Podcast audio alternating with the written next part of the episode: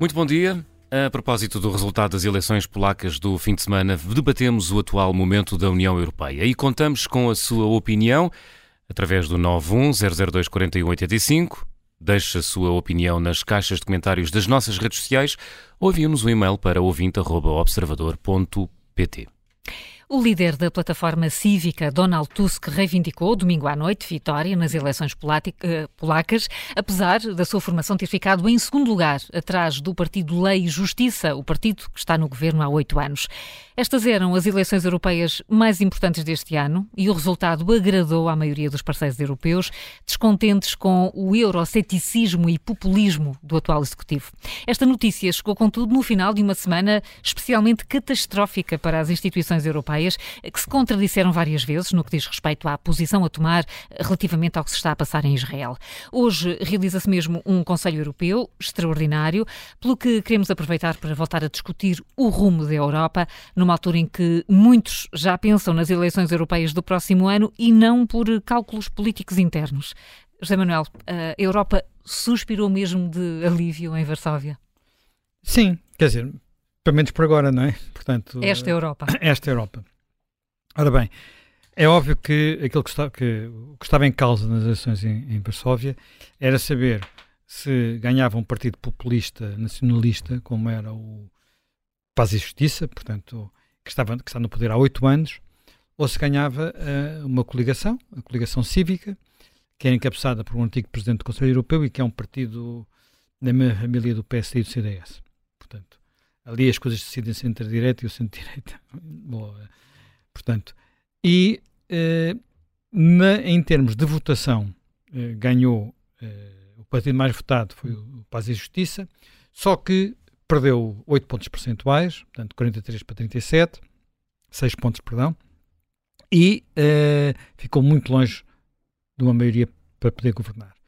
Havia uma, uma, dúvida no ar se era que era um outro partido, um partido um bocadinho estranho, que tem, tem elementos de, de, de extrema-direita e depois tem outros radicais e depois ao mesmo tempo é libertário e tal, e que tinha, curiosamente, estranhamente, para aquilo que são os nossos padrões, tudo na Polónia é um bocado diferente, estranhamente, tinha muito apoio entre os mais novos, que era um partido chamado Confederação. Uh, se esse partido, juntamente com o PIS, uh, conseguiam fazer maioria. Não conseguem. Não conseguem. Portanto, quem faz, uh, quem faz maioria? Faz maioria o, o, a Confederação, portanto, coligação cívica, de, de Donald Tusk, com dois outros partidos.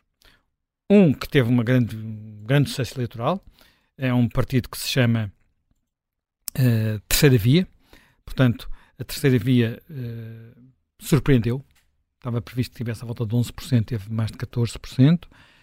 A Terceira Via é um partido que não está afiliado a nenhum grupo europeu, portanto, é formado de uma coligação de dois outros partidos, é um partido que tem elementos uh, liberais e conservadores, é um partido que entra bem em alguns setores católicos e rurais, e portanto foi importante a subida neste partido, que provavelmente tirou muitos votos ao uh, Paz e Justiça. O outro partido que ainda é necessário para fazer maioria é um partido de centro-esquerda, portanto, da família dos socialistas portugueses, não é? Do, está no, no, no, no grupo social-democrata, uh, e que, mas, que, mas que perdeu votos. Portanto, ficou com 8%, um bocadinho mais de 8%. O que não deixa de ser uh, curioso, porque na, na, basicamente diz-nos que na Polónia 92% do eleitorado vota à direita do nosso Partido Socialista, ou em partidos que estão à direita do nosso Partido Socialista. Então, é um mundo muito, muito diferente do nosso uh, e, e, e, que tem a ver seguramente com, com aspectos da história recente da Polónia, com a ligação, enfim, com a opressão uh, soviética, com essas coisas todas. Uh, o, o, voltando um pouco atrás, e por causa da importância desta eleição, havia, umas, havia vários, vários aspectos que fazem com que ela seja, seja importante. Primeiro de tudo, havia a percepção correta de que esta eleição teria muitos aspectos, estaria muito próxima de não ser uma eleição livre e justa, como nós costumamos dizer. Porquê? Porque nos, nestes últimos oito anos o, o, o PIS ocupou uh, o Estado, ocupou a comunicação social e, portanto, mas não é apenas ocupar a comunicação social, é transformá-la muito em órgão de propaganda. O PIS uh, também tem a presidência, não é? Portanto, uh, o Sr. Duda. Uhum. E tinha. Até a havia a questão judicial, justiça, é? havia todas as questões judiciais.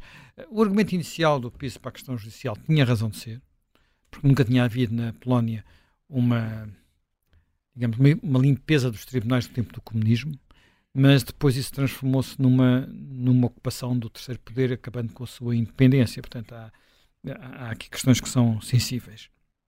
E depois houve aspectos que eram absolutamente manipuladores. Só para ter uma ideia, juntamente com a eleição legislativa, ocorreram três referendos com perguntas inimagináveis. Inimagináveis as perguntas. Portanto, que correspondiam a temas de campanha do, do governo e do partido no poder uh, sobre imigração, sobre a relação com a Europa, sobre a, a fronteira com a Bielorrússia, coisas desse género. Portanto, com perguntas completamente de uma manipulação absoluta, portanto, e que uh, permitiram uma coisa que eu nem sabia que era possível, que é uh, os eleitores, quando iam votar, uh, a, eleição legislativa teve uma participação de 73%. Os referentes tiveram uma participação de 42%, ou coisa assim de género. Como é que isto é possível? Porque eu chego à mesa de voto, levanto o boletim para votar na eleição legislativa deixo lá os outros. E isto aconteceu porque o partido de Donald Tusk, nomeadamente, apelou ao boicote dos referentes. Portanto, uns referentes com menos de 50% de participação não são vinculativos. Não são vinculativos. vinculativos. Portanto, esses referentes só votaram quem estava de acordo com eles, portanto, e com aquelas perguntas. Tiveram 90 e tal por cento cada um deles de sims, mas não, não são vinculativos. E, portanto, de facto, houve boicote aos referentes a sério. Bem, uh, o, o, o, há um artigo interessante publicado na Atlântica da Ana Applebaum, eu costumo muitas vezes falar da Ana Applebaum, que é uma jornalista, historiadora, que é casada com, com um político da plataforma cívica. Eu não tinha certeza absoluta, mas acho que ele até começou muito próximo do PIS e depois uh, rompeu, uh, que era o deputado. Eu conheço os dois pessoalmente, portanto, só para fazer uma declaração de interesses. E, e, e, ele, e ela escreve um, escreve um artigo em que explica tudo, todas estas coisas que, que estavam a acontecer na, na, na, na, Polónia, sobretudo porque ela uh, explica eh, algo que eu acho bastante importante, que é era necessário derrotar o PIS de alguma forma para salvar a democracia, para que os processos de balanço de poder, de freios e contrapesos e coisas assim do género fossem repostos. E, desse, e não acontecesse aquilo que, que está a acontecer na Hungria, onde há uma ocupação de tudo pelo partido no poder, pelo partido de Viktor Orban, e apesar nas últimas eleições de vez em quando haver a sensação que ele pode perder, ele não tem perdido. Portanto, neste caso na Polónia, o partido perdeu. Quer dizer que o, aquilo que é o principal critério para a existência de uma democracia, que é quem está no poder ser afastado do poder de forma normal, aconteceu. Portanto, uh, aconteceu. Agora, há uma coisa que escreve, que escreve uh, uh, olha, outra pessoa que eu cito muitas vezes, que é o Timóteo Catanás. Ele foi lá. Portanto, ele teve uma, tem uma enorme ligação à Polónia. Eu não sei mesmo se ele não é casado com uma polaca. E, e, e portanto, esteve lá no, no, quando foi a transição, essas coisas todas, conta isso tudo naquele livro uh, Borderlands, em Portugal, no, no, no, Sem Fronteiras, não sei se é o nome.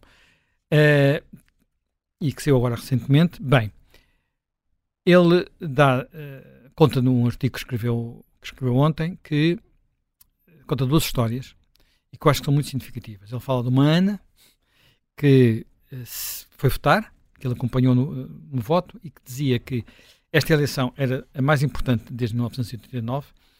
Pequeno parênteses, a eleição de 1989 foi aquela em que foi possível aos polacos, pela primeira vez, escolherem livremente uma parte do Parlamento de então e que, ao darem uma vitória esmagadora aos partidos uh, pró-democracia, pró ao solidariedade, provocaram, eh, digamos, a queda do, do, do, do, regime. E ela dizia que é uma coisa, nessa altura, o sentimento dominante nessas eleições de 89 era esperança. E nestas era medo. Uhum. É muito, muito sintomático. Uh, portanto, depois ele fala de um outro, de um outro, um outro senhor apanhado na televisão uh, que, que, estava horas e horas e horas na rua à espera dos resultados, que lhe perguntavam porquê, nem sequer era Vassovers, era Wroclaw. Ele dizia, porque estas eleições são as mais importantes da minha vida. Portanto, é, é, eu acho que isto é, é, muito relevante. Depois há outra, há outra, outro tema que me parece também muito, muito importante, que é perceber o é que aconteceu aos votos. Como é que isto aconteceu? O que, é que isso passou? Até porque nós sabemos, já falámos também aqui disso, que, uh, da importância do voto rural, daquela, daquela iniciativa, digamos, para ucraniana de digamos, franziu o sobrolho uh, à Ucrânia por causa dos cereais, uh, que tinha, tem muito a ver com o, o, mundo rural da Polónia, que também produz muitos, muitos cereais, mas que quando se perguntava quem está, aos insiders da Polónia se isso significava uma ruptura com a Ucrânia, não, disseram, não, não se preocupem, ganhe quem ganhar no dia seguinte, este problema está resolvido, isto é só para consumo eleitoral, que é preciso apelar àquele tipo de eleitorado. Não, mesmo assim não resultou, uh, o partido perdeu, apesar de, atenção, e esse aspecto é muito importante, uh, o, partido, o partido de Donald Tusk ganhou, sobretudo nas cidades e sobretudo no ocidente da Polónia, e o PIS ganhou sobretudo no oriente uh, e, no, e, nos meios, e nos meios rurais. Mas há alguns elementos que são muito interessantes, que é, primeiro, pela primeira vez, e o que é raríssimo em toda a Europa, não sei se haverá outro país em que isso acontece, votaram mais jovens do que idosos. Vê lá o que isso significaria em Portugal. Em Portugal nunca é assim, não é? Claro. é portanto, habitualmente as pessoas mais velhas, até porque têm a memória do tempo em que não podiam votar, as coisas todas votam mais, sobretudo naquelas regiões. Desta vez foi ao contrário. Os, os jovens foram votar massivamente. As mulheres também. Votaram mais mulheres do que homens. Uh, terá a ver também com, algumas, com alguma legislação uh, mais restritiva que haverá na, na, na Polónia. Uh, e isso foi muito, destes dois fatores terão sido bastante importantes para a vitória da, da, da oposição. Achas que houve algo, muita influência do facto da Polónia estar ali ao lado do conflito na Ucrânia? Pode não, porque os partidos defendiam todos o mesmo. Sim. Não havia ali nenhum Não havia ali nenhuma divisão. Não havia ali nenhuma divisão. A, a, questão, na Polónia, ao contrário de outros países daquela zona, incluindo a Hungria, a relação com tudo primeiro com a Rússia e depois com a União Soviética, é, um traum é traumática até dizer chega, não é? Hum. Portanto, aquilo é o inimigo histórico da Polónia, é, com quem a Polónia travou guerras sem, sem fim. Portanto, é, o conflito com a, com a Alemanha é mais recente, até porque a Alemanha é um país recente, ao contrário da Rússia. Ainda antes de haver uh, Império Russo, os polacos chegaram a ocupar Moscovo. Portanto, e isso aconteceu outras vezes. A Polónia conseguiu ficar independente a seguir à Primeira Guerra Mundial, não era antes. Antes estava dentro do Império Russo, numa batalha dramática, uh, digamos, o milagre do Vístula, portanto, em que as tropas do Exército Vermelho, Trotsky, foi derrotado quando toda a gente achava que ali ia, vinha por ali uhum. adiante. E, e, há mais episódios, não vou continuar por aí adiante, tudo o que se passou também entre as duas guerras, o facto do país ter obrig sido obrigado a mudar de sítio, é uma coisa que faz impressão. O país foi obrigado a mudar de sítio, deslocou-se, foi empurrado 200 km para o Ocidente. Portanto, uh, enfim. E isso faz com que a questão da Ucrânia não tenha, uh, não tenha ali, seja indiscutível, apesar de, atenção, apesar de, historicamente, também há tensões entre polacos e ucranianos. Porque os polacos, durante muitos anos, eram a classe durante o tempo da Confederação Polaco-Lituana eram os senhores da terra na Ucrânia, portanto, os ucra ucranianos eram uma espécie de servos dos, dos, do, dos nobres polacos. Bem, é uma história complicada, agora não vou entrar por aqui, por aqui mais. Mas há um aspecto, dois aspectos que gostava ainda de chamar a atenção. Primeiro, uh, isto não, o governo não se vai formar já. Vamos ter que esperar um bocadinho, porque o presidente, como eu disse, também é do PIS e deve seguir aquilo que, é, mandam as regras, não é? Chamar o partido mais votado. O partido mais votado é o PIS novamente. Eh, o PIS vai chegar à conclusão que não tem, não tem maioria, ou mesmo vai haver votação, e portanto depois terá que chamar o segundo partido. Isto leva algum tempo e portanto não teremos governo talvez antes de dezembro. Uh, apesar de todo um processo provavelmente mais rápido do que o espanhol, porque a situação é muito diferente da espanhola. Portanto, os partidos da oposição, eh, de alguma forma, pré-anunciaram durante a campanha que uh, iam fazer coligação. E, aliás, isso aí é até um, dado interessante que às vezes vai contra aquilo que é contra a intuição, uh, é a nossa intuição, que é o seguinte. Habitualmente diz que se houver uma unidade, uma coligação, toda a oposição se juntar, isso é vantajoso. Não parece ter sido isso que aconteceu na Polónia. Na Polónia, se toda a oposição se estivesse junto, teria junto sobre a liderança de Donald Tusk, e Donald Tusk, tendo muitos apoios e sendo um político com muitas qualidades, tem também muitos anticorpos, como acontece sempre com os políticos, não é? Sobretudo é, aqueles que andam há muito tempo na vida, na vida política. Eu vi uma comparação e dizem que ela é parecida um com o Blair. Sim, e também aqueles que faziam, nesses países, aqueles que faziam um percurso fora. fora. Pronto, ele Sim. também teve fora, não é? Claro, muito tempo. Ele teve fora. Ele, curiosamente, fui ver, ele tem, eh, ele é 15 dias mais novo que eu. Tem 66 anos. Mas o, o primeiro-ministro atual tem 74. Estamos a falar de gente com alguma, com alguma idade. Uh, enfim, e depois há outro aspecto. Portanto, isso faz com que aquilo que às vezes, ah, aquilo é uma geringonça. Não, não é uma geringonça. Uma geringonça é uma coisa estranha e e é. Aquilo é natural.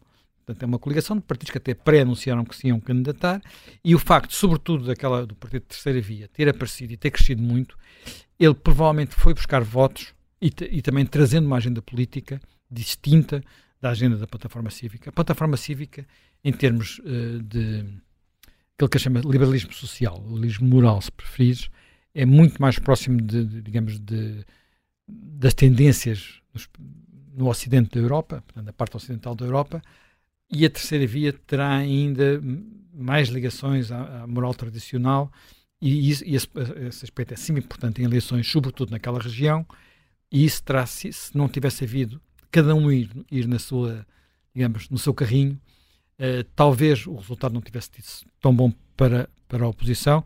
Eu acho que quando falamos disso noutros países, nomeadamente em Portugal, às vezes vale a pena olhar. Bem, deixando a Polónia agora e indo para a Europa. Sim. Para a Europa, eh, era um problema se a Polónia continuasse a alinhar com Viktor Orban. Ia causar problemas sucessivos, até porque agora houve uma outra eleição, que foi um pouco antes, a eleição da Eslováquia.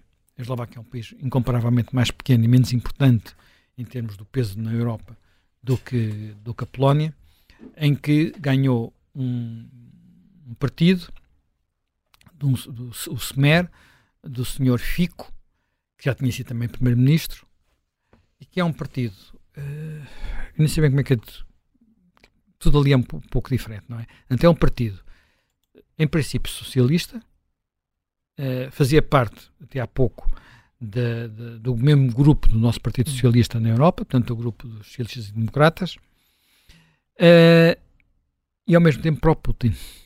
Portanto, abertamente pró-Putin, contra a intervenção na Ucrânia e por aí adiante. Este, uh, e agora aqui, deixa-me fazer também um parênteses aqui mais nacional. Quando uh, Fico ganhou a eleição, ele até fiz, fiz aqui um comentário na rádio a dizer quando é que os socialistas europeus o expulsam, como, para todos os efeitos, Orban já saiu dos populares. E pouco tempo depois, uh, vimos António Costa a dizer que, tinha, que se ele fizesse uma coligação com a extrema-direita tinha que ser expulso.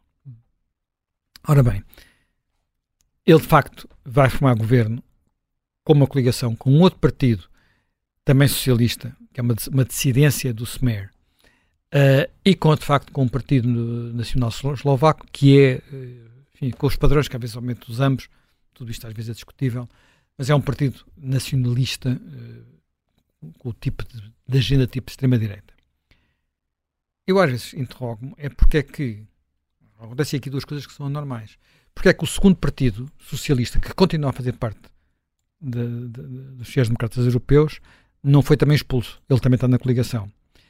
E por outro lado, porque é que isto não é a primeira vez que acontece. O senhor Fico já tinha feito uma coligação com este partido, aqui há uns tempos, foi higienicamente suspenso durante uns tempos e depois voltou à, à, coisa. Hum. Eu, e agora interrogo, porque é que o nosso primeiro-ministro sugeriu a sua expulsão do grupo dos socialistas europeus? Por causa da posição relativamente à Ucrânia e à Rússia Putin? Não. por causa de ele fazer uma coligação com a extrema-direita, que era aquilo que eu já tinha feito antes e continuava lá no grupo. Se queres que diga, eu agora sou mauzinho.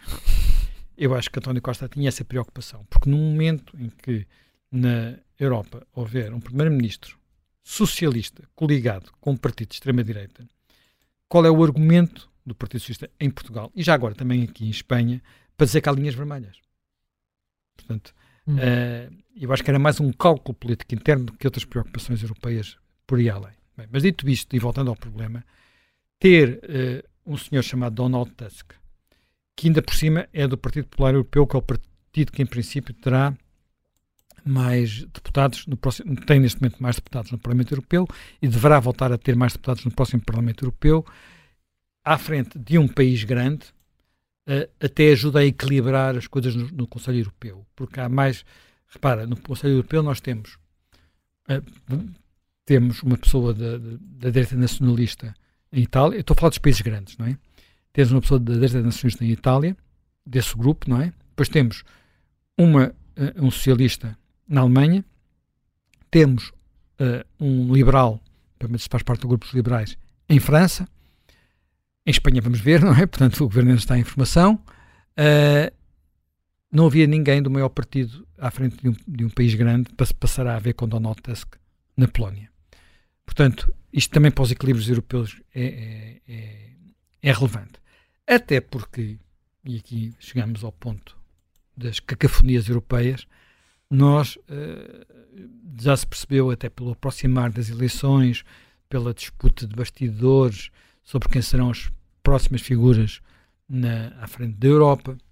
Uh, nós temos a figura que eu diria que neste momento quase todos os europeus conhecem, que é Ursula von der Leyen, porque ela teve uma presidência da Comissão Europeia muito afirmativa e muito relevante em dois momentos, o Covid e depois a Ucrânia. Uh, e depois temos outras figuras que não, são, não estão assim tão, talvez eu diria, não são tão conhecidas.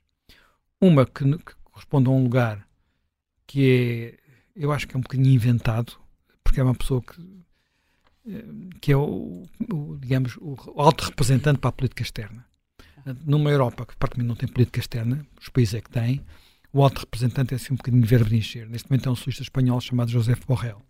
E depois temos um, uma outra figura que tem andado a tentar uh, destacar-se, mas as coisas não lhe têm corrido maravilhosamente, que é o Charles Michel, belga, que é o Presidente do Conselho Europeu. Portanto, é o lugar, ele sucedeu ao Donald Tusk. As relações com a, com a Ursula von der Leyen nunca foram boas e, aliás... A começar a, pela cadeira. A começar, a pela cadeira, cadeira, eu diria, eu, esta semana ela fez, não sei, se, não sei se foi propositado, se não, mas muitas pessoas viram como sendo uma maldade houve uma cerimónia no Parlamento Europeu para honrar as vítimas dos massacres. Uh, portanto, é uma cerimónia que estava uh, Ursula von der Leyen, a Roberta Metzola, uh, depois estavam os deputados europeus pelo meio, nomeadamente o nosso Pedro Marques, quase atrás da Metzola, e ao lado estava o Charles Michel. Uh, fizeram um minuto de silêncio.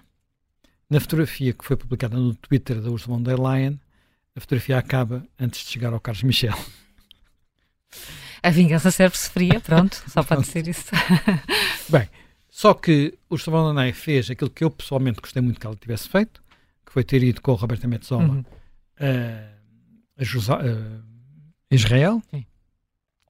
prestar solidariedade europeia com, com, enfim, com, depois de tudo aquilo que se passou uh, 7 de outubro, e de repente há uma tempestade na Europa por causa dessa iniciativa dela, uh, uma diplomatas, anonimamente, a dizer cobras e lagartos, que ela não tem aquela competência, que a competência é do, é do, é do Conselho, portanto não é da Comissão, uh, e criou-se uma verdadeira cacofonia. Porquê? Porque, na verdade, os países europeus, mesmo os mais importantes, não têm exatamente a mesma posição relativamente a Israel. Na Europa, tradicionalmente, só um país costuma ter uma posição com a mesma clareza que os Estados Unidos que é o Reino Unido. Mas o Reino Unido já não faz parte da Comissão Europeia e, de resto, voltou a ter. Aliás, ontem o primeiro-ministro inglês, Rishi Sunak, fez fez um debate, penso que houve um debate no Parlamento e ele disse com toda com todas as letras aquilo que pouca gente tem dito é que aquilo que aconteceu foi um pogrom. Foi um pogrom. Portanto, nós falamos, eu até acho que usei esse termo, termo aqui, aqui usei esse termo aqui. E nota que o Mas os dos políticos negócios... dizer isso, políticos dizer isso, não sei se terá havido muitos. Eu penso que um dos primeiros políticos a chegar a Israel após o, o, que aconteceu, a 7 de outubro, foi precisamente o ministro dos Negócios Estrangeiros inglês, Sim. não é? Que uh, chegou, penso antes, qualquer representante dos Estados Unidos e qualquer outro representante da Europa. Eu penso mesmo que ele foi o primeiro a chegar lá. Não Sim. vou garantir, mas Atenção acho que isto na Europa há de facto nuances. Por exemplo, Espanha arrasta sempre, tradicionalmente arrasta os pés e desta vez foi pior ainda porque tivemos aquilo é uma coligação, como há lá Podemos é, dentro da coligação. Ainda não é coligação. Quer dizer, não, o governo atual é coligação. Pois, sim. E, portanto, houve ministros do governo atual que fizeram, que começaram a, a ter disputas públicas com o embaixador de Israel. Sim. Uh, Portanto, não vou agora entrar em detalhes sobre isso. A Irlanda também tem posições diferentes. A própria Holanda, que contrastam, por exemplo, com a posição da Alemanha. O Scholz vai agora a Israel. Sim, deve chegar hoje. O Scholz vai chegar hoje a Israel, o que é uma coisa muito, muito relevante. A Alemanha é o país do Holocausto. A Alemanha não é só o Scholz ir a Israel.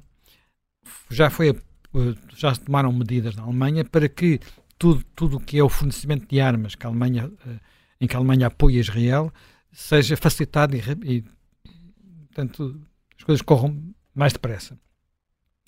A França tem dias. Como sempre. Como sempre, não é? A França tem dias. E, portanto, quando chegamos a esta altura, uh, eu gostei de ver a determinação da der Leyen e da, e da Metzola. Uh, muitas vezes, olha, uh, muitas vezes é bom ter mulheres naqueles lugares. se calhar são mais impulsivas. se calhar uns homens ficam atemorizados. E elas Procrastinam foram... menos. Hã? Procrastinam menos. Oh, por... Isso, pronto, ok, é um bom termo. Procrastinam menos. Eu não, não, não tenho nenhum problema em assumir isso. E, portanto, elas foram as duas. Os outros dois homens que estão no topo da, da Europa, o Charles Michel e o Borrell, não foram. Portanto, atenção. Então, estamos a falar de um. Os, eh, a Europa é um bocadinho esquizofrénica em termos de governança. São os tais equilíbrios, não é? São os tais equilíbrios. Uh, e, portanto, eh, eu acho que, não sei o que é que vai, vai passar hoje, aquilo, digamos, o compromisso de mínimos que foi o comunicado da Borrell é mesmo um compromisso de mínimos e é de alguma forma uma garantia, eu quase diria que é uma garantia que muito dificilmente a Europa terá um papel a desempenhar naquele conflito. Não é? não, Achas que vai sair deste Conselho Europeu uh, um, um, comunicado suficientemente oh, oh, oh, amplo que não vai dizer nada? Mas não é só isso. Quem é que a seguir pode ir para lá fazer o que o Blinken tem nada a fazer ou o Biden tem nada a fazer? Vai o Borrell? Não, não creio.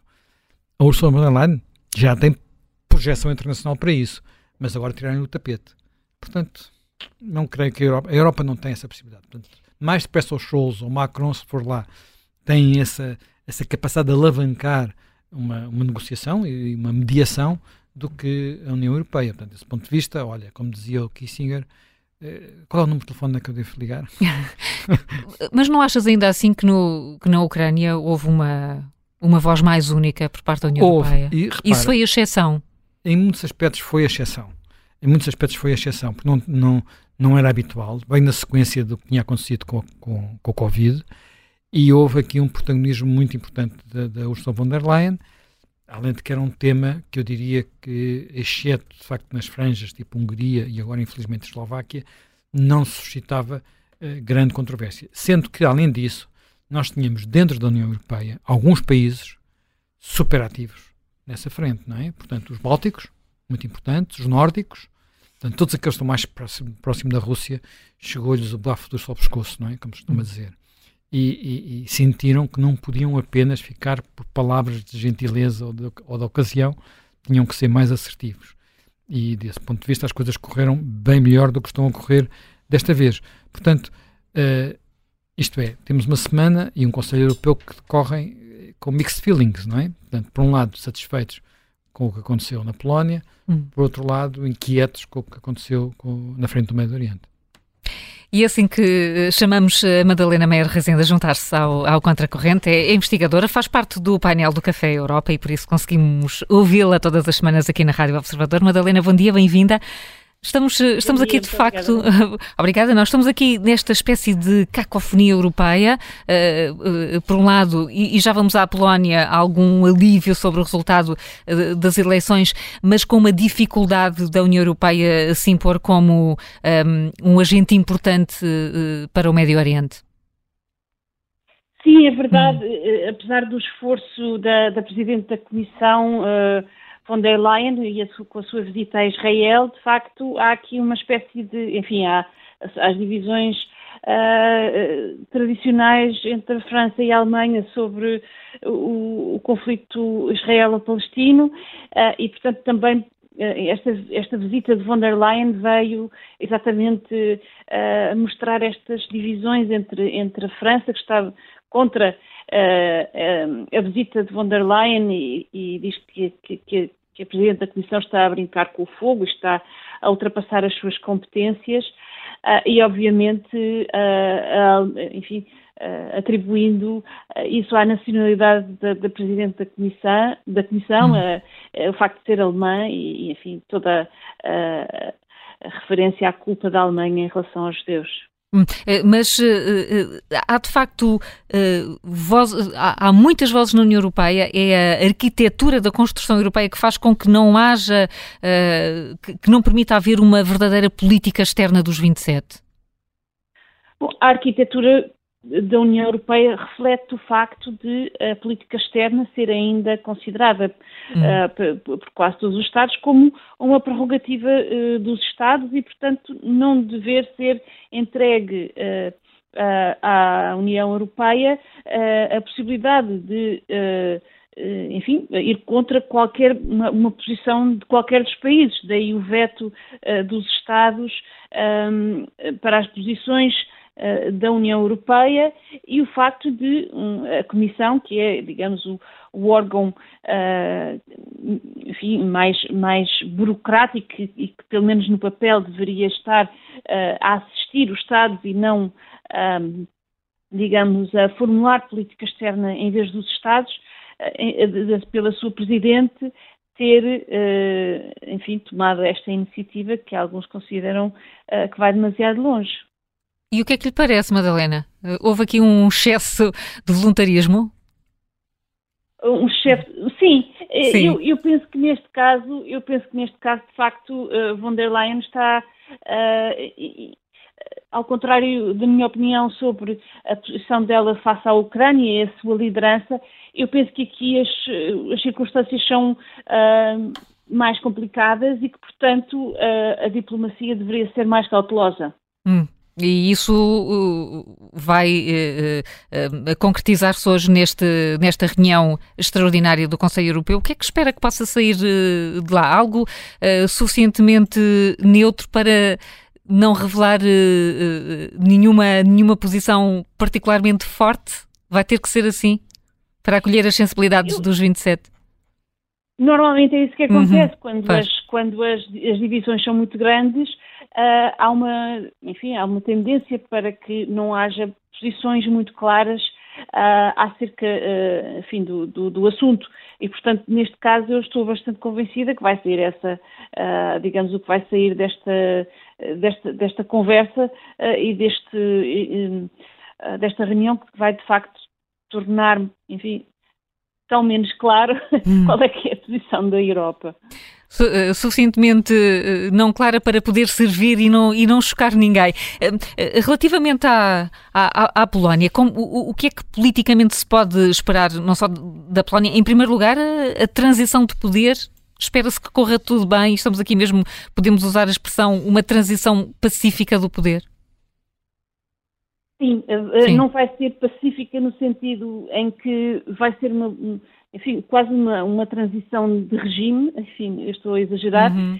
mas de facto o, o, a captura do Estado feita pelo uh, Lei e Justiça durante estes últimos oito anos, o, digamos, a sua uh, uh, utilização e, e, a sua população, digamos assim, de, de todas as enfim, de, de, todos os setores do Estado uh, que ficaram sob o controle do partido, uh, vai significar praticamente uma purga de, de, de, dos altos, enfim, dos altos funcionários do Estado. Muitas vezes, e fala-se também disto, um, está, estamos convencidos que desta vez a, a coligação cívica vai uh, levar uh, adiante uh, processos judiciais, quando esse for o caso, e, portanto, vamos ver aqui vários ex-ministros e, e, e, seus um, colegas a serem julgados por, por infringirem a, a lei. Uh, e por esse, por esse, ponto de vista, uh, percebemos que uh, o que esteve aqui em causa também, nesta semana antes da, da eleição, nomeadamente com a admissão dos, dos generais do, das Forças Armadas polacas poucos dias antes da eleição, foi realmente uma tomada de posição muito clara deste, enfim, de, de, obviamente das Forças Armadas, mas de, outras, de outros setores do Estado que não estavam sob controle do Lei e Justiça, no sentido de demonstrarem muito claramente de que lado é que estavam uh, e o que é que, pode, o, que é, o que é que o Lei e Justiça poderia esperar deles se, uh, se não um, for adiante com a transição. Hum. E, e, e, como é que agora, enfim, tudo indica que a Polónia vai ter um governo liderado por Tusk? Podemos dizer isto com alguma segurança?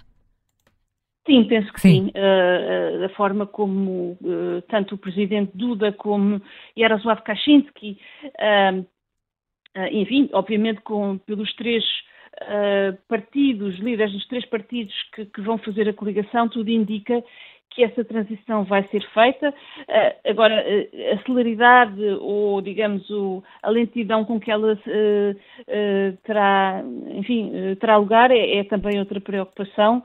o Presidente Duda pode usar os, as suas prerrogativas para atrasar e dar tempo, de certa maneira, um, ao aparelho do PIS eh, de, de, de, se retirar e, enfim, criar alguma incerteza, uh, essa questão ainda está em aberto. Ainda, ainda está em aberto. Uh, obviamente que haverá uh, mudanças na, na, vida interna polaca.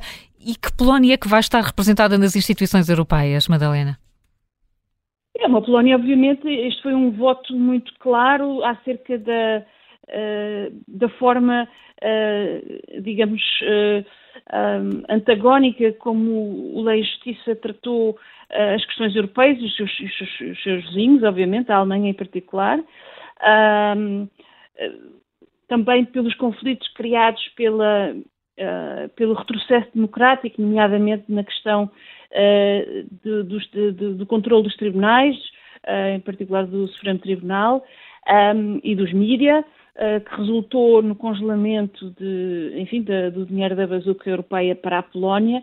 O que vamos ver, e, e, foi essa a grande campanha de Donald Tusk e toda a sua figura hum. como ex-presidente do Conselho Europeu, uh, um animal de Bruxelas, uh, é que de facto a, a, Polónia estará de volta às instituições com uma posição construtiva uh, e no plano interno com o compromisso de repor o bom funcionamento das instituições democráticas. Ora, uh, levando o tempo que for necessário, e Madalena acabou aqui por, por nos ajudar a perceber que pode uh, demorar uh, algum tempo. Madalena Meira Rezende, obrigada pela análise que deixa aqui. estamos esta manhã a olhar para o Estado da União Europeia. Está ou não a falar uma só voz quando olhamos para a política externa? Também a questão de saber que Polónia vai ser esta depois das legislativas? Muitas perguntas para colocar aos nossos ouvintes, João Miguel Santos. E os ouvintes estão obviamente convocados a participar em direto no Contracorrente até ao meio-dia. O número de telefone é o 910024185. Podem participar também os nossos ouvintes através das caixas das redes sociais Facebook e YouTube e também o e-mail ouvinte.observador.pt. Helena Matos, como é que está a respirar a Europa? Olha, a Europa, eu penso pelo menos há uma parte da Europa que deve ter respirado de surpresa, uh, que foi aquele comboio com os eurodeputados que ia para Estrasburgo e acabou na Disneylândia. Pois é, nós rimos-nos, não é? Mas isto é a, Disney faz 100 anos. Não, não é isso, não é eles irem à Disney, que acho até muito interessante. Não. É, é, eles, eles ficaram um bocado incomodados porque muitas pessoas acham, primeiro, que aquela deslocação é, é absurda eu também eu subscrevo. Claro. Dois, dois edifícios de parlamento, dois, um vai-vem, uh, TGVs uh, contra, alugados Sim. para levar os seus deputados de um lado para o outro. Isto é completamente absurdo. E depois eles irem parar à Disney. Quando muita gente dizer que, que aquele Parlamento tem, tem um aspecto de Disneylandia, não deixa de ter graça. Mas tal... Mickey Mouse Parliament. Mas é exatamente isso. Ou seja, esta é uma, uma Europa que tem uma agenda. Uh, penso eu, que quer ir à frente do mundo na luta contra aquilo que chamam e promovendo aquilo que chamam a descarbonização, e de repente descobre-se uh, aquele, aquele lado sempre muito pouco simpático, que é o facto dos eurodeputados que pregam uma moral extraordinária ao mundo, depois não haver coragem para acabar com isto. Isto é uma boa uh, imagem daquilo que acontece muitas vezes na Europa sobre um, um, conjunto de assuntos muito diverso e em que existe uma diferença ou, ou quase que um antagonismo entre aquilo que, que são os, os, discursos, aquilo que são algumas medidas eh, que nos são sempre apresentadas como as mais avançadas e depois a prática. Como nós já não vamos lá pela racionalidade, às vezes o riso tem esse lado desconstrutor e é muito importante. Portanto, o facto dos eurodeputados terem. Foi um problema de, das agulhas, não é? O facto, vá lá saber porquê, terem acabado na Disneylândia, talvez mostre o absurdo lá do, do, do, do que vai contra tudo aquilo que nós pregamos deste existência de dois parlamentos. Portanto, eu acho que é um pouco este o, o, o ponto das coisas, é esta decalagem que pelo humor se percebe melhor. Mas em, em relação a, a, tudo isto que se prende, sobretudo com esta divisão uh, que existe uh, e que foi muito evidente logo nas primeiras horas dentro da União Europeia, mesmo dentro das estruturas da Comissão, do Conselho, depois o Borrell também para a política externa, porque logo no início disse que se ia acabar com o apoio uh, às organizações da Palestina, depois faz-se um recuo, depois está-se a uhum. criticar a Ursula von der Leyen. Uh, é assim, uh, a Europa tem um conjunto de países que nunca esconderam a sua simpatia uh, por aquilo que designam a causa palestiniana, que cada vez mais é a causa do Hamas, para desgraça dos palestinianos, mas a divisão vê-se, por exemplo, nisto. Hoje, o nosso ministro dos Negócios Estrangeiros publica um texto de opinião no público, dá-lhe um título interessantíssimo, que é a urgência de, do regresso à diplomacia, pois que é sempre aquilo que se deseja e por, e por aquilo que se deve lutar nestes contextos. É um texto, eu subscreveria, dizer, sem, sem, e acho que é importante, porque o Partido Socialista Português sempre teve um claro apoio às questões israelitas, à questão de Israel, não é? Claro, fazendo ressalva, dizer, em tudo existem regras que têm de ser cumpridas, mas que Israel tem o direito de se defender. E o que é curioso, uh, quando nós vamos ver a caixa de comentários do público, é uh, a forma como os leitores, ou muitos leitores, uh, também não têm assim tantos comentários, mas dizem um, aquilo que dizem sobre o facto do Ministro dos Estrangeiros de Portugal ter escrito isto. Quando nós passamos aqui para o país do lado, encontramos também um Partido Socialista, que aliás é muito próximo do Partido Socialista Português, existem relações, uh, contactos, que tem hoje, uh, que vai contar e acha normal contar para a formação do governo com o apoio de um senhor que escreveu, não assim há tantos anos quanto isto, uh, traduzindo para português, eles dizem é o tio, mas está mais o gajo, não é? O tio está, estará no porta-bagagens, eh, metido num saco. O dia que já o tenhas no zulo, portanto no, no buraco do sequestro, manda-me uma mensagem. É o, o Otegi. Isto é uma mensagem que o Otegi, o Arnaldo Otegi, o homem que era mais ou menos a face legal, fazia ali a ponte, quando era preciso é, dizer alguma coisa, e este, este, homem está, como todo o Bildu, envolvido em todo um conjunto de terrorismo de sangue. Não é uma coisa de apologia de. E este homem, o PSOE em Espanha, pode vir a, contar com ele para fazer agora a sua solução do governo. E a questão do apoio a. Pode vir a contar com ele. Vai vir, vai vir a contar com pois ele. E hoje, é, e hoje foi conhecido que Pedro Sanches chegou a equacionar uh, dar-lhe uma amnistia especial Sim. na altura em que precisou do apoio dele em tempos, tempos passados. Só que é esse, estes não fazem como os, como os catalães e, portanto, não põem condições. Querem é, é que o Sanches esteja lá. Pois, sim. uh, portanto, isto foi escrito em 1983. Este homem está agora, possivelmente, a fazer parte de um governo, de uma solução de governo em Espanha. Logo, temos de entender que esta é uma questão divisiva. A Europa está dividida num, uh, em, em, vários assuntos. Em relação, o Zé Manuel colocava aqui a questão da Ucrânia. Eu acho que a questão da Ucrânia aconteceu uma enorme mobilização dos cidadãos europeus, que em alguns casos estiveram mesmo à frente daquilo que os seus governos esperavam, e, portanto, em muitos casos e em muitos países, os uh, governos europeus uh, estou, uh, seguiram aquilo que tinha sido aquele primeiro gesto de ajuda e de solidariedade com os ucranianos dos seus concidadãos. Em relação às questões de Israel, não é isso que acontece, porque uh, é como se uh, uh, nós precisamos, quanto mais burguesa é a nossa vida, provavelmente mais precisamos ter imaginários revolucionários que em nada correspondem à realidade, mas de alguma forma Hamas uh, e a faixa de Gaza correspondem a isso.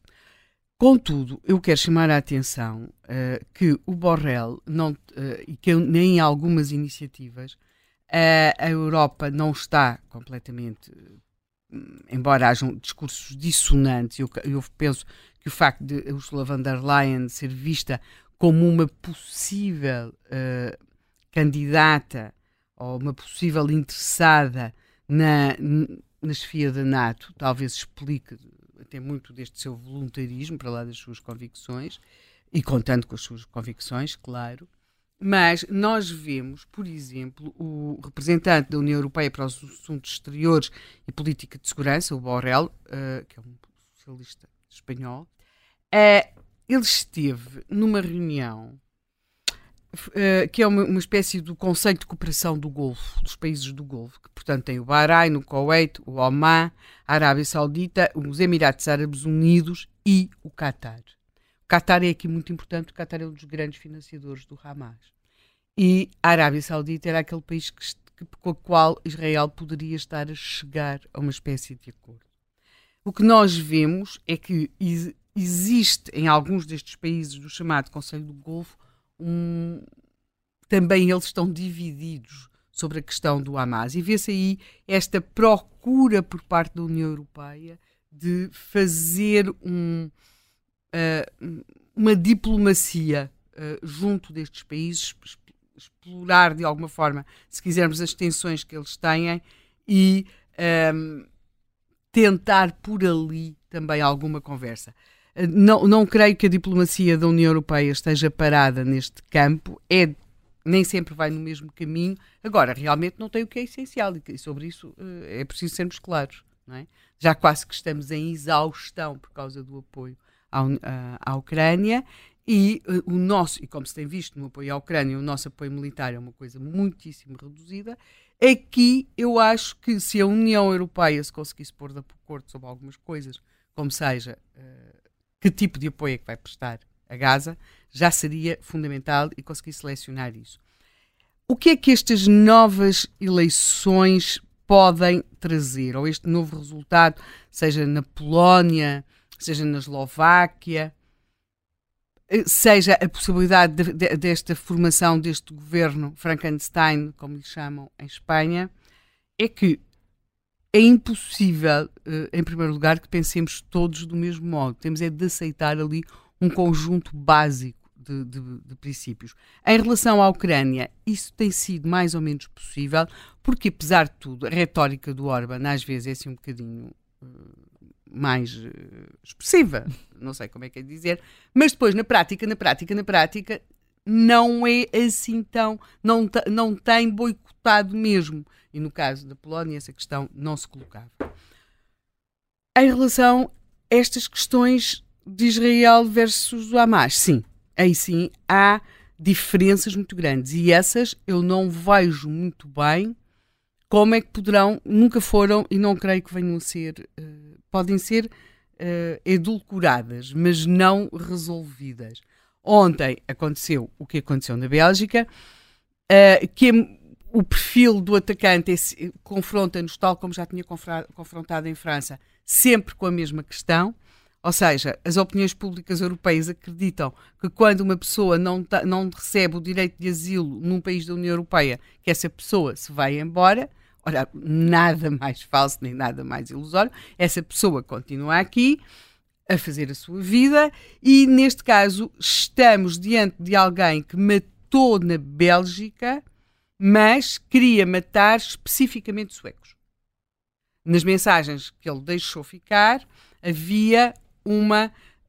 Um, uma, uma intenção, uma intenção claro. que visava claramente os suecos. E o que é muito curioso é que nós hoje recebemos com a maior das naturalidades esta informação que o senhor tinha morrido. Tinha morrido, tinha bala, não é? Tinha, tinha disparado e ele tinha morrido. Ah, ah, não vejo assim ninguém na Europa achar que se devia uh, procurar apanhar o senhor, de alguma forma estarmos indignados com o, com o, facto do senhor ter morrido. Até, o senhor levou uma bala no coração, não é? Eu sei que ele tinha morto dois suecos. O senhor levou uma bala no coração. Curiosamente, nós temos para nosso consumo interno uma moral que não é a mesma que, que aplicamos em Israel e na faixa de Gaza. Aí uh, não, não sei. Há, aliás, uma, uma das, das questões das Nações Unidas é que a resposta de Israel devia ser proporcional. Bem, Deus nos livre que a resposta de Israel seja proporcional, porque se a resposta de Israel fosse proporcional, quer dizer, a proporção, eh, matematicamente falando, não sei ao que, ao que é que se chegaria. Não, não pode ser proporcional tem que ser eficaz, mas não pode ser proporcional, porque não, não, não se pode admitir um nível de, de, de massacre proporcional, de modo algum. Portanto, nós temos e, e, conseguimos coexistir muito bem com isso em termos europeus, com, por um lado, o senhor, este senhor, o atacante de, de Bruxelas, morreu com uma bala de coração, mas depois, quando chegamos aos conflitos internacionais, uh, já achamos que se calhar, nomeadamente se for em Gaza, Uh, noutros locais do mundo, isso viu-se na Ucrânia, já não é bem assim, mas ali estamos, está muito politizado. E eu creio que esta questão, Israel versus uh, Hamas, pode uh, ou virá a acentuar algumas fraturas dentro da União Europeia. Vai-se respirando de alívio em relação à Ucrânia.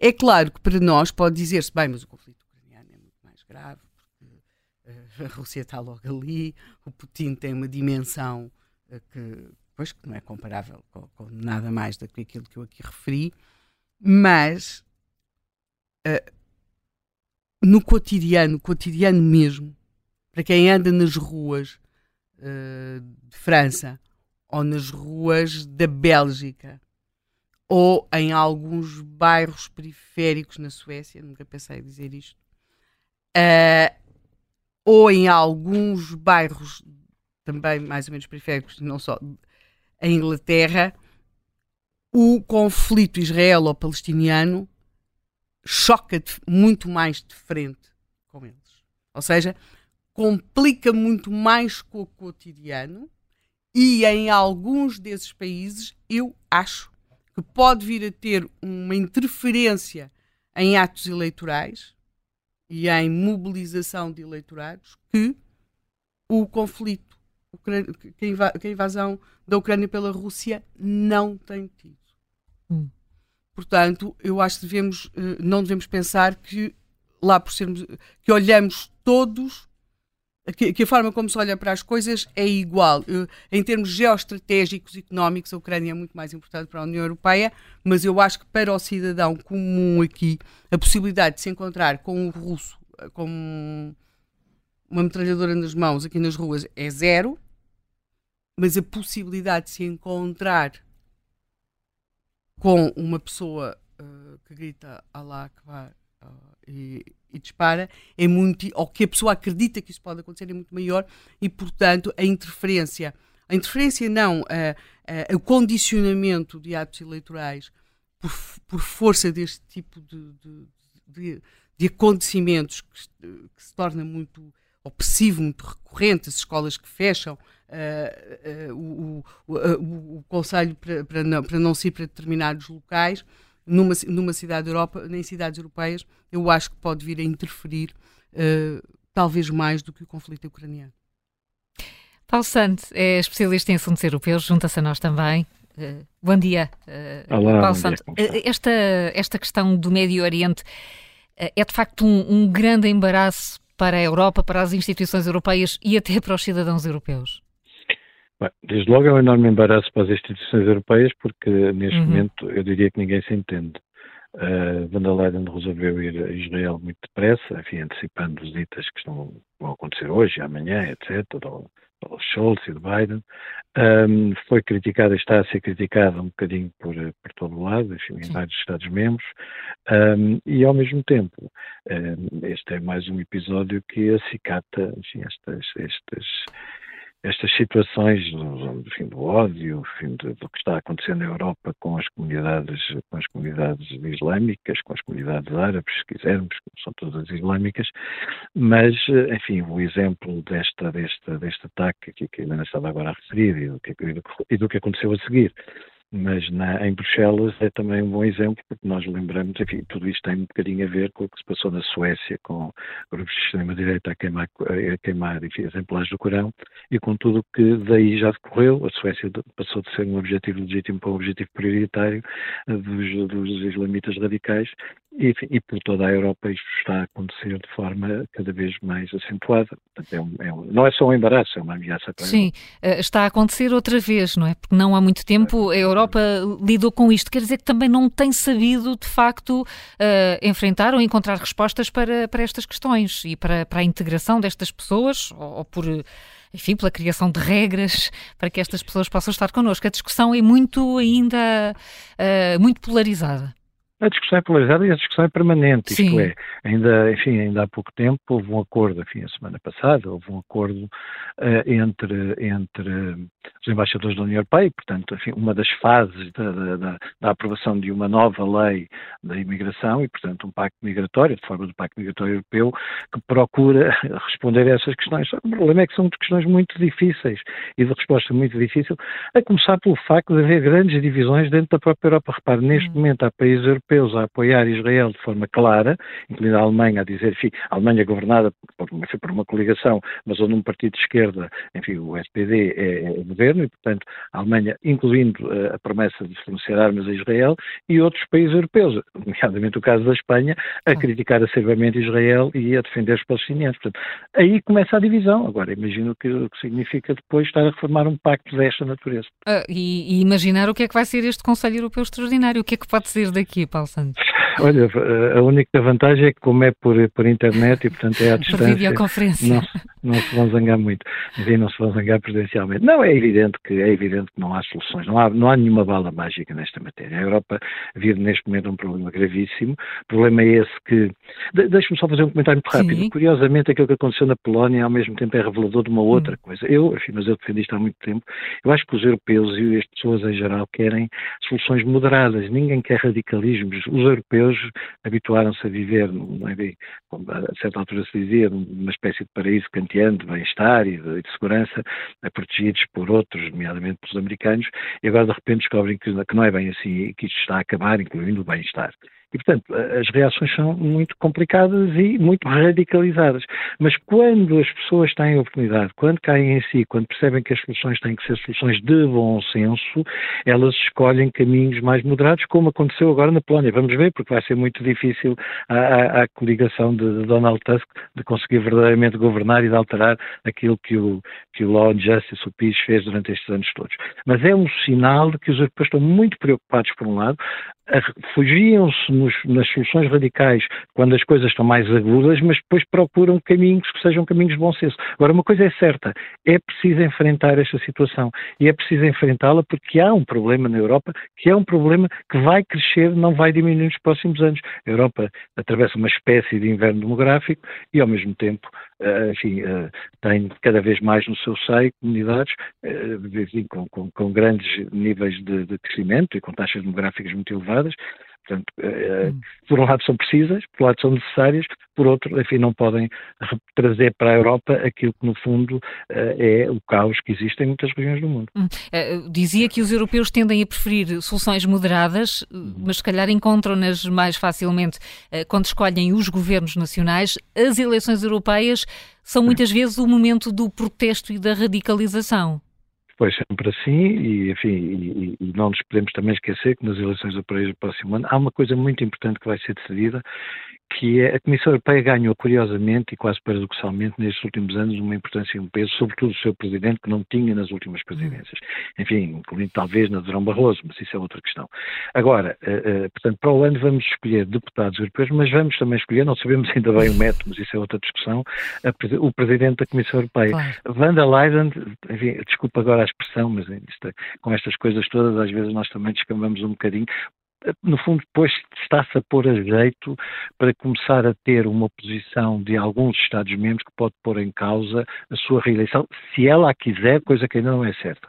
Agora, a sua família política já a apoiou, uh, mas ela, de facto, enfim, tem um protagonismo que era impensável, repito, há uns anos e que ganhou, sobretudo, com, com, com, a, com a forma como a Comissão reagiu bem à questão da pandemia. Hum, eh, essa, essa questão da, eh, enfim, do protagonismo de Ursula von der Leyen é, é, é interessante. Explica-se explica porquê e, e, e, o que é que se antevê que Ursula von der Leyen possa fazer se não quiser ser Presidente da Comissão Europeia ou não tiver condições para isso?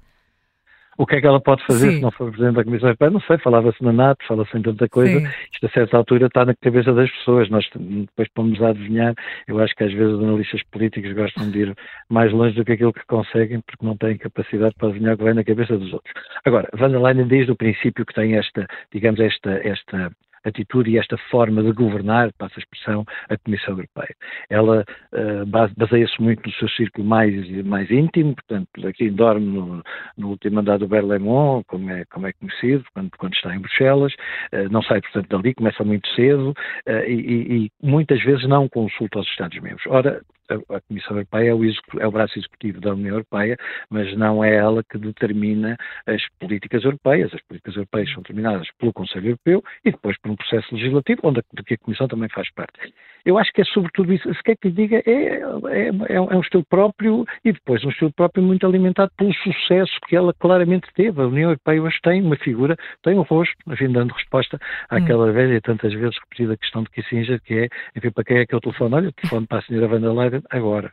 Agora, agora telefona-se uh, para ela, não sabemos. Uma das críticas que se fazia se fazia à União Europeia, uh, Paulo Santos ajude-nos a explicar, era que não havia uma, lá está, uma voz, um número de telefone uh, para, uh, para as relações externas, para a política externa. José Borrell não tem cumprido esse, esse papel? ou... José, Borrell, José Borrell tem feito um esforço, eu diria hum. que ele até tem feito um grande esforço, enfim, apesar de tudo, está mais presente do que, enfim, aquilo que poderia ser expectável a certa altura, dada o perfil dele, etc. E até a família política, não é? Porque ele, enfim, ele, ele, é, ele é de esquerda e, portanto, é um, é um socialista.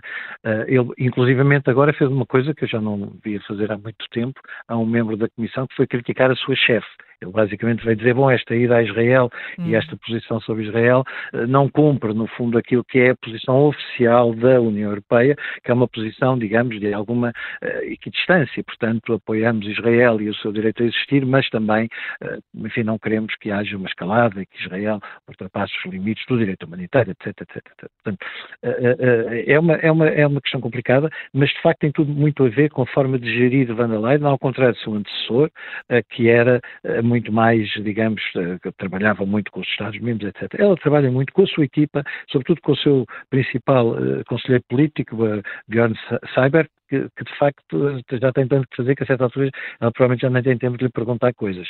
E, portanto, é um problema da Comissão, tem a ver com o estilo desta Presidente, eh, que, por exemplo, agora está confrontada com a necessidade ou não de despedir um dos seus comissários, porque uh, esta, estas questões, estas questões do Comissário húngaro, enfim, que, que, já que tomou uma posição a dizer que iam, ia, ia, em relação à Palestina, que ia ser suspensa a ajuda, etc., tudo isto criou um grande problema. Ela tem esse poder de demitir um dos seus comissários. Vamos ver se o faz. Aliás, vai ver, acho que vai ser circular hoje uma carta, vem uma carta de deputados europeus, etc., a pedir a demissão dele. Vamos ver se ela o faz, coisa que nunca aconteceu, é um poder novo do Presidente da Comissão Europeia, poder novo desde o Tratado de Lisboa, mas para todos os efeitos, eh, eh, vamos ver se ela exerce esse poder. Agora, Borrell faz o que pode, tenta ser o rosto da diplomacia europeia, só que depois é muito difícil quando tem uma chefe, uma líder, uma presidente que uh, assume ela essa, essa, esse papel.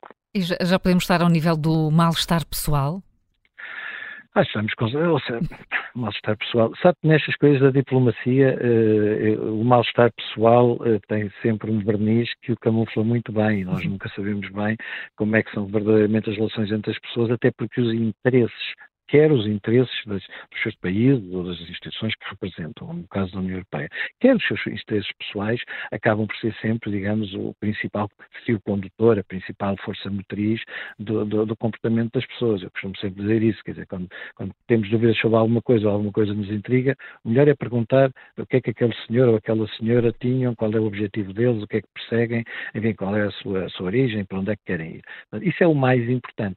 Agora, é evidente que estas coisas criam muita tensão atenção, e atenção sente-se hoje, repito, Wanda Leiden muito criticada, trabalha muito pouco com a sua equipa, o que também faz com que a sua equipa ande mais em roda livre. E, portanto, declarações como a do, comissário, do, do, do comissário Oliver hum. Vareli, Vareli, portanto, o comissário húngaro sobre a Palestina, como outras declarações, acabam por ser declarações muito mais a título pessoal e nesse contexto dos seus interesses e se calhar até da sua ambição política no seu país, etc. Isso é muito importante, sobretudo quando estamos a um ano de eleições, onde o futuro também da Comissão e de todos estes comissários, alguns já começaram a, a procurar o seu caminho, mas se vai decidir. Uh, Paulo Santo, bom dia. Daqui Helena Matos. Há uma questão que eu gostava de colocar, uh, sobretudo muito a propósito das ajudas da União Europeia aos palestinianos é que tem existido, ao longo dos tempos, uma espécie de, e percebe-se, tendo em conta o contexto, uma grande dificuldade da União Europeia uh, a ferir para onde é que de facto vão esses apoios. Ah, pois, claro. uh, e, portanto, muitos desses apoios acabaram diretamente em organizações como o Hamas. Exatamente. Que, em vez de contribuírem para o bem-estar dos palestinianos, acabaram a contribuir ainda mais para o poder do Hamas.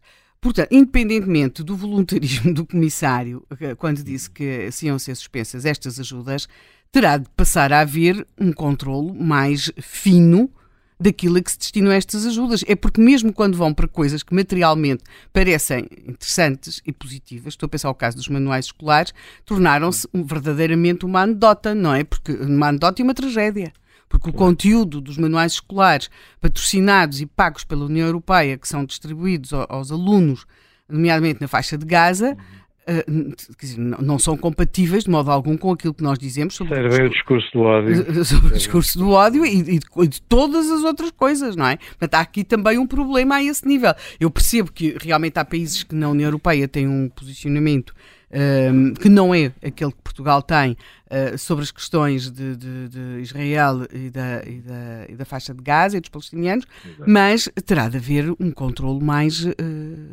digo eu, mais sensato. Sabe que eu, eu, enfim, acompanhando essas questões, sobretudo as questões da cooperação, já há muito, muito, muito tempo, eu sei isto é uma analogia rápida, prometo, mas uh, as coisas nunca funcionaram bem. Repare, uh, funcionaram, são ou seja, não se pode, olha, desculpe lá, hoje, não se pode ter, ser preso por ter cão e preso por uhum. não ter. Ou seja, se a União Europeia não fizer como fez ao longo das décadas, este esforço de apoiar o, enfim, o crescimento, a reconstrução, a recuperação dos países em vias de desenvolvimento, ou do terceiro mundo, como lhes quisermos chamar, uh, é criticada por isso. E fê-lo sempre. Isso muitas vezes correu mal, e correu mal porque justamente esses fundos eram mal utilizados foram mal utilizados. Aqui acontece a mesma coisa com um grau acima. Um grau muito acima, não é? Porque nós podemos, acima, que é, podemos falar de desvio, por exemplo, por corrupção, e sabe-se que isso acontece na Cisjordânia, não é? Mas outra coisa é mesmo acabar uh, naquilo que se pretende combater. Mas sabe, sabe, o que é que eu acho, Helena? Eu acho que a primeira coisa que se tem que perceber é que enquanto os próprios árabes, e desculpe, eu não gosto nada de generalizar porque acho que é sempre perigoso. Sim, claro, mas... mas voltamos à questão, não é, da, temos que ser realistas e olhar para as coisas como elas são. Enquanto dentro da própria comunidade palestiniana, em primeiro lugar, e em segundo lugar, dentro do, da própria, da, digamos, de todo aquele grupo à uhum. volta uhum. de países árabes, uhum. etc., não houver uma, um consenso que rejeite este tipo de soluções, porque elas não são, nós não as vemos ser rejeitadas, não há solução. Ou seja, não há solução. Portanto, essa ideia de que a Europa, pode, a Europa não consegue resolver nada, mas se não ajudar, é criticada por não ajudar e é criticada dentro da própria Europa e por países europeus. Depois, o destino desses fundos e a forma como eles são utilizados é verdade que, em muitos casos, contribuem para radicalizar e para aprofundar ainda mais este, este, este problema. Agora, mais uma vez, repare, nesta, nesta só, só para também dizer isto, neste, nesta, nesta alteração do pacto, só que isto depois demora muito tempo, no fundo, nós estamos ainda numa fase, como eu disse, os diplomatas entenderam-se, do pacto migratório, em particular em relação à Europa. Mas, mas também tem a ver com isso. Uh, há uma ideia também de endurecer as medidas, nomeadamente uhum. as questões do direito de regresso, enfim, do, do regresso, que é uma das questões fundamentais fundamentais. Hum. Para o ano, a Europa passa a ter aquilo que já existe, não é igual, mas é parecido com o ESTA, que nós conhecemos nos Estados Unidos. A tentativa de controlar a situação nas fronteiras é muito importante. O esforço no âmbito da cooperação judiciária europeia, da cooperação policial, da segurança, é muito importante. Mas a Europa tem os seus limites, e os seus limites são a sua hum. diversidade.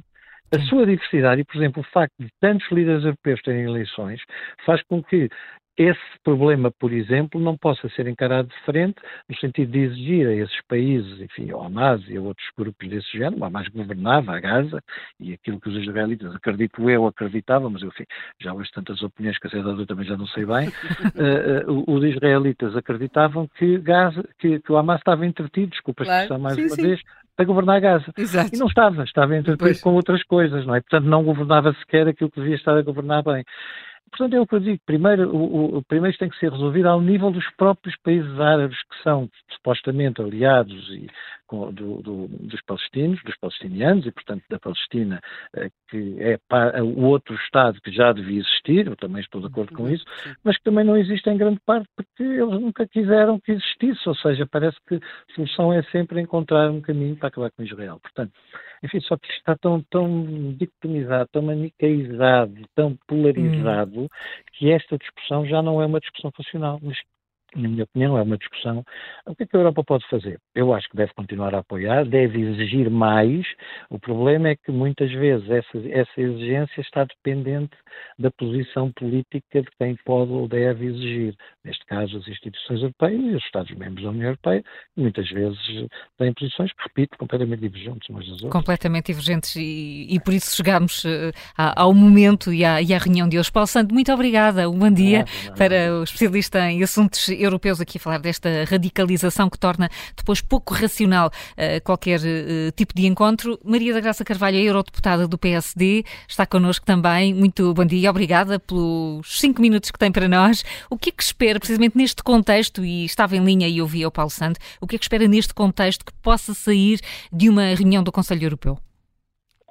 Muito bom dia, obrigado por esta oportunidade. Estamos aqui em Estrasburgo exatamente a debater todos estes assuntos. Uh, o que eu espero do Conselho Europeu é um reforçar da unidade um, dos vários dos, dos 27 Estados-membros, como acontecesse na Ucrânia e que uh, tem acontecido até aqui, algumas vozes divergentes de início, mas neste momento temos uma posição comum em relação à questão uh, do, do, das atrocidades do Hamas e a questão do, de Israel, e portanto eu uh, espero que essa posição uh, de unidade, seja uma posição uh, de, de, apoio a Israel e ao seu direito de se defender, uh, mas respeitando as populações civis e a própria União Europeia ter um papel importante nesse respeito de fazer com que Israel respeite todo, toda a ajuda humanitária, a abertura de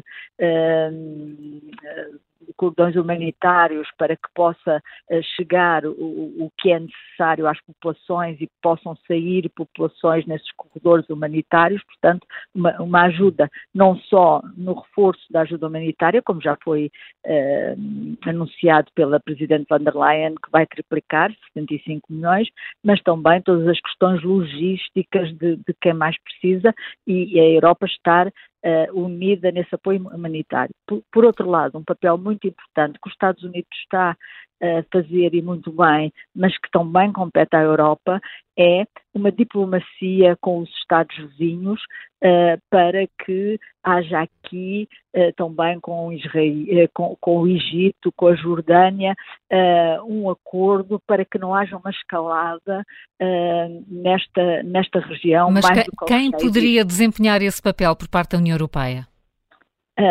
A própria União Europeia, a própria Presidente, o seu alto representante, mandatado pelo Conselho Europeu, a Presidente da União Europeia, da Comissão Europeia já esteve em Israel.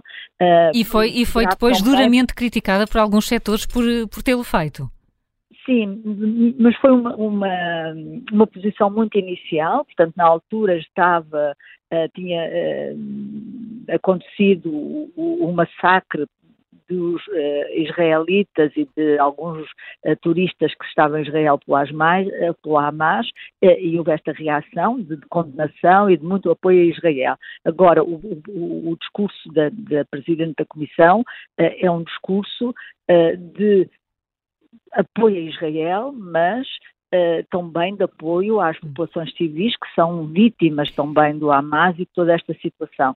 Tanto o discurso da Presidente Metsola, na, na, abertura aqui do plenário na segunda-feira, como uh, na conferência de imprensa de ontem da, da Presidente van der Leyen, foi muito claro uh, esta posição de, de, apoio aos civis da Palestina e que, e que estão em Gaza e que estão a sofrer e que têm que ser protegidos e, e, e que Israel tem que, no fundo, agir, tem direito a defender-se. E, e, portanto, o discurso teve que ser reorientado, digamos assim, para conseguir Aliás, acolher essas sensibilidades todas. Exato. Não, e não só pelas acolher as, eh, as sensibilidades, também porque houve evoluções, não é? E começaram a haver ataques uh, de Israel a, a Gaza e, e aquele exigência da evacuação em 24 horas de, de, parte da população, que era uma exigência muito difícil, por exemplo, para os hospitais serem evacuados é, é, é impossível, é, é terrível, uh, e portanto houve aqui também, uh, em relação aos acontecimentos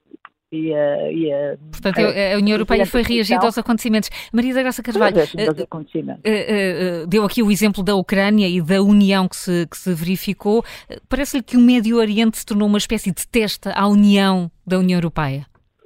Mas eu espero, e isso já há um já indícios de que vamos estar unidos. Eu espero que saia uma forte posição de união nesta linha, portanto, uh, de, de, apoio a Israel, mas também uh, apoio humanitário a Gaza e à população uh, de Gaza, e esforços diplomáticos que temos o, o, dever também, de, não só os Estados Unidos, mas a União Europeia, na região do, do Médio Oriente, fazer esses esforços para que não haja uma escalada. Claro que uma das vítimas aqui uh, vai ser uh, a questão da Ucrânia, porque já se nota a menos, a menos atenção a comunicação uh, e, e, a atenção das pessoas, não é? Vamos dividir com, com a guerra uh, entre Israel e o Hamas e, portanto, eu também espero que não se perca também este foco que temos que continuar a ajudar a Ucrânia e o grande vencedor disto tudo é o Sr. Putin, não é? Que consegue uh, criar problemas à Europa, criar problemas aos Estados Unidos, enfraquecer a atenção que está a ser dada à Ucrânia um, e, e, e, portanto, e, e, segundo parece, também terá estado, de algum modo, pelo menos indiretamente, por trás disto, juntamente com o Irão.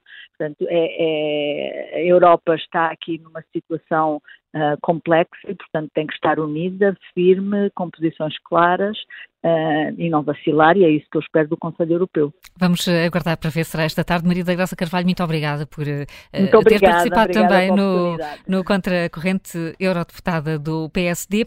O José Travassos é consultor em Cracóvia e enviou-nos uma mensagem de áudio que vamos aproveitar para ouvir neste momento. Bom dia, eu estou a residir em Cracóvia, na Polónia, já desde 2014, portanto estou cá desde que o PIS chegou ao poder e uh, tenho de dizer que eu pessoalmente suspiro de alívio uh, que eles tenham perdido a sua maioria absoluta. Uh, apesar de ter, estar bastante contente com o esforço que eles fizeram de redução da carga fiscal, aqui na Polónia a carga fiscal, o IRS apenas tem dois escalões, originalmente 17% e 32%, e agora passou para de, primeiro escalão de 7% para 12%, e é uma coisa que eu valorizo imenso, mas o PIS no poder aqui levou a, degradação de, das instituições políticas, e eu vou dar uns, alguns exemplos, que é, sempre que já mencionaram, como arruinar com a independência do Supremo Tribunal de Justiça, Uh, o Banco Central Polaco também se tornou uma anedota, agora é gerido por uma pessoa que eles puseram lá, que diz que a inflação passar dos 12% para os 10% é uma queda dos preços. A independência da televisão pública, a TVP, aqui também se tornou uma máquina de propaganda do regime, ao nível do que existe atualmente na Rússia, uh, em que chegam ao, ponto ridículo de imagens do Donald Tusk, que é o líder da oposição, uh, serem, alterarem a voz para ficar mais grave e meterem em tons mais vermelhos acumular multas com a União Europeia no que toca, por exemplo, a poluição de centrais uh, de, de, energia a carvão, também as multas associadas à independência do Supremo Tribunal de Justiça. Uh, em termos da, da guerra na Ucrânia, também prejudicaram agora para obter votos do, dos agricultores, prejudicaram um esforço de guerra ucraniano com a importação dos cereais e com paragem de envio de armas e uh, fecharam um comércio ao domingo, que também me desagradou imenso, isto por motivos religiosos, que é algo que para mim seria mais comum em países como a Arábia Saudita ou Israel. E, uh, e também, talvez a cereja no topo do bolo foi quando proibiram o aborto, inclusivamente em casos de malformação dos fetos, que para mim é algo apenas aberrante, de maneiras que, apesar de favorecer o, o esforço que eles fizeram de relação da carga fiscal, estou bastante contente por terem saído do poder. E um grande abraço para todo o painel do Contracorrente. José Travassos, muito obrigada eh, eh, e foi muito útil eh, ouvi-lo aqui com ideias muito concretas do que são os, as, as, discussões que se têm na Polónia ou que se tiveram antes destas eleições legislativas. O Luís Fernandes é estudante de Direito em Vila Nova de Gaia. Muito bom dia, Rádio Observador. Muito agradeço esta oportunidade para comentar um tema tão importante no nosso contexto internacional e principalmente no nosso continente, que é o continente europeu.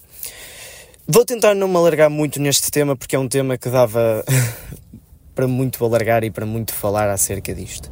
A Polónia. Eu antes de mais quero destacar aqui neste meu comentário dois pontos. Um enquadramento histórico e resultados.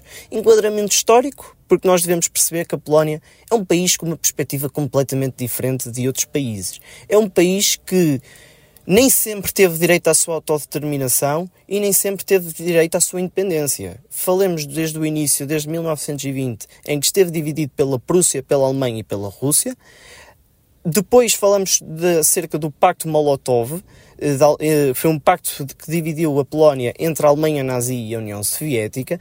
Ou seja, nós percebemos aqui que a Polónia já é um país que tem vindo a sofrer das mais diversas e das mais adversas ideologias políticas. Ou seja, nós não podemos acusar a Polónica, a Polónia, perdoem-me, uh, por uma falta de diversidade de pensamento político, porque isso já eles testaram e alguns até detestaram. Portanto, é sim, nós devemos perceber sim, é que a Polónia, devemos olhar para a Polónia com uma visão de que é um país que já passou por muita coisa e que tem uma visão completamente diferente daquela que o mundo ocidental tem. Os países de leste em si têm uma completamente visão diferente. Portanto, acho que era este ponto que eu queria mostrar. Resultados, que é o segundo e não me vou largar muito. A Polónia é um país que tem resultados. Apesar de termos visto e de vermos todos os dias na comunicação social que a Polónia é uma espécie de bate-pé dentro da União Europeia, juntamente com a Hungria, é necessário perceber que a Polónia Estima-se, não sei se isto é de conhecimento geral, mas que estima-se que em 2040 consiga aproximar-se da Alemanha em questão de PIB. Isto é extraordinário para um país que há 20 anos não tinha direito à sua autodeterminação e de independência. Isto é extraordinário. Porquê? Porque tem existido uma boa distribuição de riqueza, algo que tem sido bem feito e principalmente a Polónia e a Hungria têm mostrado que não querem ceder a sua soberania por uma dúzia de trocos, que é algo que está a acontecer e que não pode acontecer, porque a União Europeia e o continente europeu têm que ser um continente e um conjunto de países de nações livres e principalmente de nações soberanas, porque a União faz a força, mas uma união de países que tenham cultura, identidade e valores próprios. Obrigado e o resto um bom dia. Obrigada e um bom dia também para, para o Luís Fernandes. Tivemos aqui duas, dois olhares sobre a Polónia, o que é interessante, Helena, porque isto também mostra um pouco que é a diversidade que é o grande desafio da União Europeia. Olha, sim, é, isso é, é diversidade, uh, sim, e, nunca, e, e, não é um Estado federal como são os Estados Unidos. Não estou a dizer que devesse ser. Eu pessoalmente não defendo isso, aliás, porque acho que seria o fim da União Europeia. Eu acho que ela é demasiado importante para nos pormos com, com eh, aventuras dessas.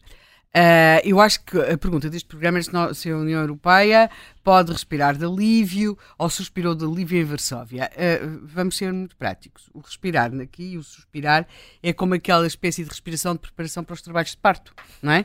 É aqueles exercícios respiratórios. É nesse trabalho constante, nessa respiração constante. Eu rio-me porque nunca passei por isso. Pois, uh, aquilo eu acho que é mais que entretém mais do que, do, do que distrai, resulta. Distrai um bocadinho. Distrai um bocadinho, francamente. Mas não, não acho que seja assim, mas lá distrai muito. Sim, sim. Ocupa a pessoa ter ali qualquer coisa para fazer.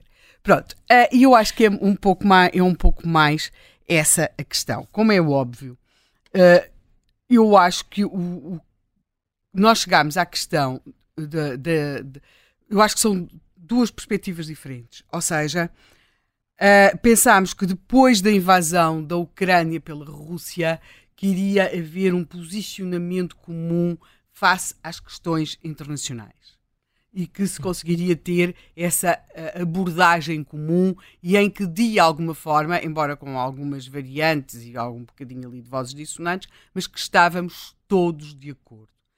O conflito eh, entre Israel e o, e o Hamas veio mostrar que há um lastro em cada um desses países. Porque a invasão da Ucrânia pela Rússia era um conflito novo, ao passo que o conflito entre Israel e, e, o Hamas é uma história longa e é uma história que remete para os nossos próprios passados. E nós não chegamos aqui todos com a mesma história e, o que também é muito importante, não chegamos todos com o mesmo presente. E em países, como é o caso da França, uh, como é o caso da Espanha, a França, mais por razões demográficas, a Espanha e de influência no mundo árabe. A Espanha, por razões históricas.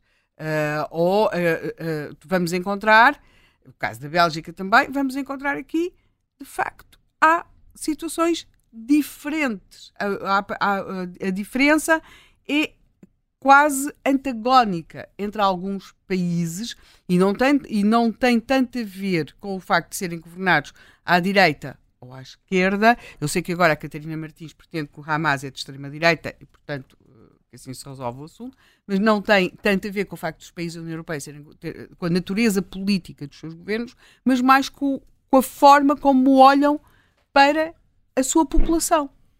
E, uh, de facto, a população tem, uma, tem presenças muito radicais. Em alguns países como a França, temos comunidades muito. Uh, árabes muito radicalizadas e há receio do que é que isso possa vir a desencadear. Passa muito mais por aí, e depois há questões mesmo políticas, da velha política, como é o, caso em Espanha. Nós aqui, como, como, temos sempre assim estes momentos da nossa excepcionalidade, temos nesta matéria, eu penso que é mais ou menos, ou tem sido, um dos consensos do regime.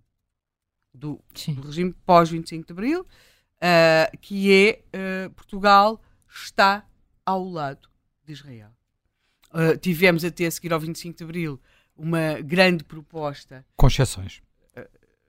Estás a falar ao nível dos primeiros ministros? Não, não estou ah, a falar, não, não. Estou a falar, nível... estou ao nível de falar do, do sistema não, político, não, não é? Estou a falar ao nível do... político sempre foi difícil com o setor, digamos, o, o, houve aqui uma coisa que foi sempre importante, que foi a posição do Partido Socialista para todos Sim, os efeitos. Sim, claro que é? é decisiva. E de Mário Soares em particular, não é? Uh, e, e, no caso concreto de Mário Soares, duas relações pessoais que ele tinha que eram muito fortes, com Shimon Peres, uh, israelita, e socialista, e com, e com o próprio Yasser Arafat. Sim, claro, e portanto aqui não houve dúvidas, não é? E nós temos, é um dos consensos do regime que temos, não é? É o apoio a Israel, é em termos internacionais, não é? E, e portanto, no, para nós, muitas vezes, parece-nos que aquilo que está a acontecer na União Europeia é uma coisa distante, mas não é assim, e eu creio que é verdadeiramente uma das questões fraturante, não é porque as coisas não se fraturam assim, mas é uma das questões desgastantes dentro da União Europeia, com um potencial político de desgaste superior ao da Ucrânia. Uh, para já, alguns resultados eleitorais, como o da Polónia, dão-nos tranquilidade, sobretudo do ponto de vista da serenidade do discurso, também é uma coisa que conta muito, uma pessoa também precisa disso, não é?